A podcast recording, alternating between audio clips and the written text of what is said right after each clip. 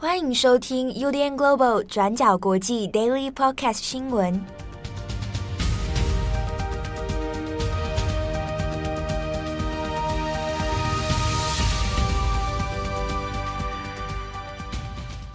Hello，大家好，欢迎收听 UDN Global 转角国际 Daily Podcast 新闻。我是编辑七号，我是编辑佳琪。今天是二零二一年七月十二日，星期一。好的，今天星期一来跟大家更新几则重大的国际新闻。首先，第一条来看一下这个二零二零欧洲国家杯足球赛。好，那不知道我们有些听友其实也都是足球迷啊，可能有的人就看到一路看到清晨哦。这个二零二零欧洲国家杯呢，在十一号晚间的时候呢，哈，于英国伦敦的温布利球场，那就决赛完成哦。好，那最后他这个比赛呢，大概一百二十分钟正规赛加延长赛，最后是一比一的平手嘛。英格兰对意大利哦，最后的结果呢，那是在 PK 赛之下，意大利惊险的啊赢得了这个分数，那最后是三比二拿下欧洲国家杯的足球冠军胜利啊。好，那这边讲一下二零二，它会叫二零二零，是因为它本来应该是在去年二零二零年的时候举办，但是因为疫情的关系呢，就延期到了今年。不过它的名字还是保留叫做二零二零欧国杯哦。好，那这个欧洲足球赛呢，那不管是对于英格兰还是对意大利来讲，这一次的决赛对于双方都是有历史里程碑的一个意义哦。所以大家在社会上面的舆论反应，好，那包含这个决赛的结果，甚至在比赛之前，其实社会人心可以说是还颇为动荡啊。那今天会特别讲这一条，当然不只是因为说它。呃，比赛的结果而已哦。那后续其实引发的非常多的问题，同时也有包含十多万的英格兰的球迷呢，集体失控，那甚至也造成非常多的一些困扰哦。那我们这边就稍微也跟大家来讲一下这个状况是什么。好，那这一次的比赛呢，对于像是意大利或者英格兰说，啊，前面讲了，它其实是有一个历史意义的哦。那首先在意大利的部分，那当然这是。诶，魁违了五十三年，史上的第二座欧国杯的冠军。那如果大家先前还有有可能略看到一些足球的一些概况的话，意大利过去二零零六年那一次的世界杯冠军哦，还有后来二零零六年同一年也有发生一些这个操纵裁判踢假球这个丑闻，那当时的形象其实都很重创意大利的这个这个整体观感哦。那这一次的呃。欧国杯的足球冠军呢，一定程度上其实也象征了他们球队的一个整体复兴的啊、哦、形象翻转的一个象征哦。那二零零六年世界杯那一年，我自己我自己也是印象非常深刻，因为那个时候我高三啊，然后齐丹的头锤这件事情，就是让大家非常的震惊哦。那那年的高三暑假，我也不知道为什么在看足球，然后因为我学校有有有足球场，所以那那天那年的暑假我都在球场上面乱踢球。好，那对于英格兰来讲呢，那当然这一方面是自己伦敦的主场啊，啊，虽然说最后是输球了啊，主场魔咒，不过对于他们来讲也是，哎，睽违五十五年来哦，那闯入到这一次的决赛里面啊，那当然这个对于英国上下来讲也是觉得非常的兴奋哦，很期待说是不是能够在这一次里面啊一举拿下冠军，那同时。因为这一年来疫情的影响，大家心里面其实也都是相当的困顿哦，所以能够借由这样的这个比赛呢，能够扫去社会的阴霾。好，呃，就结果而言是三比二啊，那意大利获胜了，英格兰就只好摸摸鼻子。诶，摸摸鼻子之后有回家吗？啊，这个就是一个问题了。好，那当然，这个万众期待的英格兰啊，那当然球迷的失望是可想而知啊。那今天如果你看这个各家英国媒体啊，《卫报》啊，各家像 BBC 啊，都有非常多的篇幅来报道这个赛场场内场外的各种状况哦。那当然，这个皇室也没有缺席啊，威廉王子、凯特王妃也都有在旁边看球。那最后，这个威廉王子也有安慰很多输球的球迷啊说。最后用这这么微小的差距，然后在这样 PK 赛里面输球哦，真的是非常的残酷哦。好，不过在这件事情之后呢，呃，现场的球迷除了当然有一些这个群情鼓噪之外，当中也有一些针对于球员的族裔身份啊，特别是因为有黑人啊，那开始会有点找战犯哦。所以出现了非常多这种仇恨言论，针对种族的，针对球员本身的，哦，那就出现了很多这种失控的言论，那甚至也到于说，哎，主办单位哈，这些社会舆论里面要出来来来制止大家哦，不要再有这样的这种撕裂社会的这样的攻击性发言。好，那在这个伦敦方面呢，因为在比赛之前啊，因为对于英格兰来说是已经是一个非常历史意义的球赛哦。不过呢，呃，现场呃，因为决赛的票六万张票哈，它就瞬间卖完了而且甚至还有很多黄牛票在炒作。那买不到票的球迷怎么办呢？那也发生了这个大家挤爆各种哎交通枢纽啊，那甚至趁乱呢冲入到球场里面。啊，冲到球场里面，大家可能想说，啊，好像也还好吧，数千人冲进去。但是因为过往以来，其实，在欧洲的各种足球赛啊，像尤其在像伦敦这样足球赛里面，它都会有很严密的保安啊。那主要就是因为防止一些暴动啊，啊，酒醉闹事啊，然后各种骚扰啊等等哦。那这样子的这样呃脱序的现象，那特别又在疫情刚刚解封之下，其实也是造成蛮多的困扰跟问题的啊。那这些。呃，冲入球场的球迷里面，一开始主办单位甚至还没有承认哦，大家还想说要怎么解决问题的时候，主办单位一开始还想说，呃，就说啊，没没有这样的事情。结果呢，到了 Twitter 上面，到社群网站上面，大家开始陆陆续续出现各种脱序失控的影片，各种现场的见证之后啊，主办单位才出来承认说啊，有发生这样的问题，有很多没有拿买票的球迷呢，就非法进入到球场。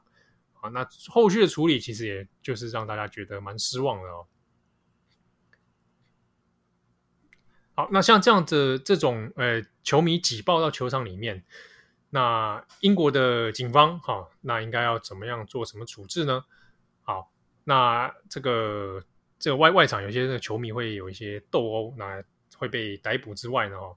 这个非法入场球迷有很大的问题在于说，尽管之前先前有所谓的全面要解封哦。但是这些人其实也没有接受任何的防疫检查，他们身上也不会带任何的所谓你有没有注射疫苗的这个相关证明，哦，那你更不用说你说量体温啊，甚至你是什么身份登记哦，啊几乎都没有，所以这也是外界大家现在也很困扰是啊，那这个会不会又变成下一个防疫破口？那之外，同时对于一些合法进来看看球的，那或者是在场外的地方，他可能是在酒吧，然后在一个聚会里面。看球的球迷来讲，也会对于安全问题感到十分疑虑哦。那之中也有一些球迷可能会去闹场比如说你可能在外场，你可能大家一起聚集在某一个酒吧里面，或者自己租个什么地方啊看球，结果呢也反而被一些比较脱序的球迷来闹场，那就会造成很多的困扰。那比较严防的是，呃，万一啊现场真的出现了这个管控疏失的话，那可能会演变成这个人群踩踏的问题，那万一重重新就又演变成过去那一种啊，造成将近百人死亡的事件的话，那就是非常这个悲惨的悲剧了哦。好，那之中我们前面刚刚有提到说，有一些针对针对球员的种族歧视哦。好，那在社群网络上面，其实有非常多不理性的仇恨攻击的字眼。那之中就有一个是针对于啊蛮有名的一个球员拉什福德哦。那这个我们过去在重磅广播曾经有一集有聊过关于英国的营养午餐问题啊，那就有提到这位球员啊，拉什福德很年轻啊，然后也过去也常常为了贫困的饥饿饥饿的孩童啊来招募学童营养午餐啊。那我们在过去的转角国际重磅广播里面有一集专门讲这个，大家有兴趣可以去听听看。那里面也有谈到拉什福德的一些呃生涯经历哦。那他这一次里面就是也被当成一个战犯，那主要还是来自于说他的肤色。那所以相关的这一种呃社群的歧视的攻击呢，那也现在呃现在大家外界也是很担心演变成一种仇恨仇恨的连锁。好，那下一则新闻我们来看一下，在上个周末在委内瑞拉发生的这个警察跟黑帮的枪战行动。在星期六，就是七月十号的时候呢，委内瑞拉它已经连续两天在首都加拉加斯这个地方发生了大规模的警察与黑帮的枪战冲突，并且呢，到目前为止已经确定的是造成了二十六人死亡，将近四十人受伤。那根据目前的新闻报道，其中死者呢有二十二人已经确定的是帮派的成员，那有四人确定是警察。那其中受伤的大部分都是平民百姓。那不过呢，平民之中有没有死亡的人数，到目前为止是还不确定的。那之所以在七月十号的时候会发生这个大规模的警察与黑帮的枪战呢，其实是因为当地长久以来一直有一个规模很大的黑帮，叫做科塔九零五。那科塔呢，原本只是在加拉加斯一个街道的名称，就是后来成为了一个当地最大的这个黑帮的名字。就是那这一次的冲突呢，就是源于科塔九零五他们正在扩张版图，那因此呢，就和当地的警察发生了激烈的枪战。从大约上个星期开始，就陆续可以看到许多呃互相攻击的一些新闻消息。那不过呢，就是在上周末的时候达到了最高峰。那委内瑞拉警方就针对了这个科塔九零五，在当地部署了超过两千五百名的军警，用来反击这些黑帮的武装团体。那不过呢，到目前为止，虽然警方初步是从这一次双方的火拼当中已经拿出了部分的成果，就包括缴获了三支火箭发射器、四支冲锋枪、两万多发的弹药和手枪，但是呢，这一次的结果其实还算是不如预期的，有许多的帮派成员啊、干部啊，大多仍然是在逃的。那委内瑞拉政府呢，目前已经提供高达五十万美元，就相当于一千五百万台币的奖励金、悬赏金，希望呢可以得到这些在逃的干部以及首脑的消息。不过这一次的这个大规模的扫黑行动，其实在民间呢也有很多的不满跟批评哦。例如委内瑞拉的反对党，他们就严厉的指责这个执政党，他们这一次发动的这个警察行动。其中呢，使用这个大规模的武力，他们就指责呢马杜洛政府，他们在扫黑的过程当中，不断的淡化、避谈了平民受到的冲击，以及有没有平民伤亡的消息。目前呢，其实已经有人权组织出面说，在过去那两天的枪战当中，至少有四个民众在路边遭到流弹打死。不过呢，详细的数字因为官方不愿意揭露，所以目前呢是还没有办法确定的。那到底实际上有没有平民伤亡？伤亡人数到底是怎么样？真的只是像他们宣称说的是四十人受伤吗？这些数字呢，恐怕还是未知的状况。好，那下一则来看一下最近的极端气候问题哦。那也是在世界各地都有发生。前面我们有先看到了日本，那日本的热海，那也到后来现在日本的西部地区山阴地方都有接连的大雨问题。那今天呢，在中国的首都北京也遇到了，这是根据官方的说法，是三十年来最严重的暴雨侵袭哦。那从昨天晚上十一号晚上的时候就已经开始下起大雨了。那现在这个中国官方呢，北京市这边有发布了大雨的警报，那很多航班已经超过七百架次的航班都取消。那今天有一些学校，它可能是有返校活动的，或者户外活动的，也都全部宣布暂停哦。那严防现在大雨之下可能会衍生的各种问题。那同时，北京现在除了暴雨之外，还吹起了大风，那可以说强风暴雨啊，现在就接连在北京上演。那这个的确在过去来讲，这个季节比较少见的哦。那看了一下中国现在有几个民众或者中国官方自己拍摄到的画面，诶，很多当地民众是来是讲过说，从来没看过这么强的降雨哦，就有短时间的这样降雨。可能在台湾的民众来讲，看起来好像还好，就是哦，嗯，这跟台风很像。但是在北北京来说，的确是相当的少见啊。那所以晚上的那个画，昨天晚上的画面中还有伴随一些这个好像是。疑似是闪电哦，那大家看起来好像也觉得蛮害怕的。好，那这个是中国现在的状况，可能这个天气情形还会再持续一阵子哦。好，那最后一则，我们来看关于这个英国的维珍集团董事长理查布兰森，他呢在昨天就是七月十一号的时候呢，顺利登上太空了。那这次的这个登上太空的行程呢，其实它是从新墨西哥州的这个太空港搭乘自己家就是维珍银河公司的太空船叫做团结号，英文是 VSS Unity。那他就在在这个团结号太空船呢，跟另外五名的机组人员一起顺利飞上了太空，完成了这个他梦想的这个太空旅行。那也硬是比想一直想登上太空的贝佐斯早了早了这个整整九天。他是预计要七月二十号升上太空啦。那布兰森就是在十一号的时候就先这样子。那布兰森他也表示说，这一次的太空飞行呢，是他一生中最好的体验。他就说：“我从小就是梦想可以当太空人。”那老实说呢，他的经验就是，不管你做了多少心理准备，从太空看向地球的那个瞬间，都是无与伦比的体验。这样子。那这次的行程呢，其实是先把团结号，就是他们的这个维珍银河公司的太空船，绑在这个 VMS Eve，就是一艘他们的喷射飞机的母舰。是把这个团结号绑在母舰下方的，它是从新墨西哥州的太空港起航，等这艘母舰呢飞行到离地大约四万英尺，换算大概是十三公里高左右的这个高空中呢，再释放出团结号。接着，团结号呢就会启动它自己的火箭发动器，一路爬升到太空边缘。所谓的太空边缘呢，大概就是指离地八十公里处。这里呢是所谓的这个卡门线，就是 NASA 用来定义外太空跟大气层的边界，就是他们航行就一路航行到卡门线这样。那在这里呢，这些机上的乘客就可以短暂经历四到五分钟的失重体验。然后呢，这个团结号的飞行器就会再滑翔，再返回大气层，最后降落回美国的太空港跑道上。这趟旅程呢，听起来非常的复杂，但其实实际上执行起来大概也只有二点五个小时。根据维珍公司的说法呢，未来大概会有六百张的机票来供一般民众预订。那每一张的售价呢，会在二十万美元到二十五万美元之间，所以可能也不是一般民众可以负担得起啊，就算是一个比较富豪的旅游这样。嗯、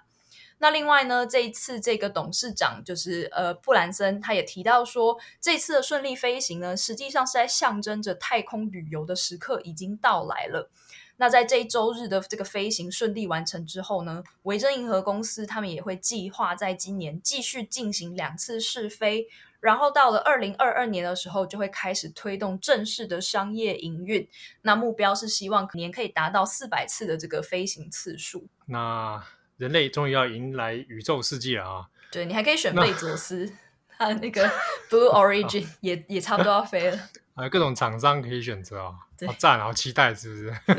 好多选择哦。但你付得起吗？二十万美元。单趟两两个小时，这恐怕要真的世界的精英才付得起了。哎，那最最最后讲一下好了。那个讲到宇宙世纪，突然想到《新世纪福音战士》，这个转有点太硬了吧？我就是硬要转，怎么样？这个《新世纪福音战士》Evangelion 它的剧场版啊，嗯，新上映的这个剧场版的票房收入，日日日币的票房收入呢，今天应该是有望可以。达到一百亿大关，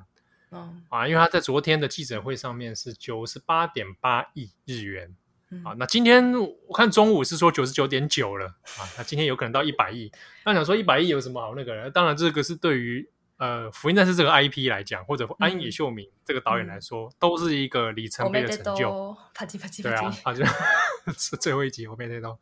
就是都是一个里程碑啊。那他是创下他自己个人记录嘛。嗯他上一次那个正宗哥吉拉，虽然说当然不是同一个类型的电影，那正宗哥吉拉的票房日日本是八十二多亿日元，哎，也是蛮蛮厉害的表现，对啊。嗯、那福音战士这个是蛮蛮刮目相看的。当然你说就动画电影来说，那个鬼灭之刃那个太异常了，它已经是超过四百亿。那个、哦，一百亿算是续破 Q 中里面表现最好的一集吗？是吗？对啊，哦，对啊，就是创下个人记录，而且。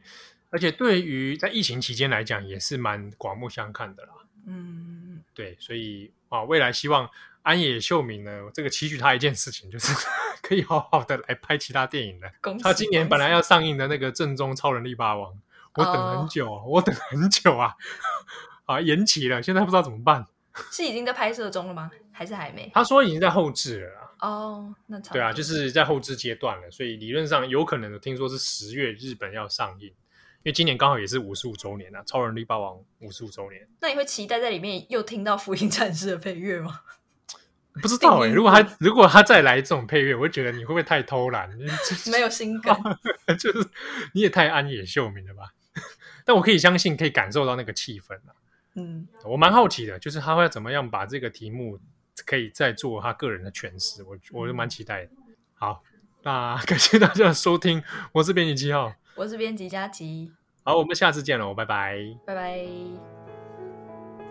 感谢你的收听，如果想知道更多资讯，请上网搜寻 UDN Global 转角国际。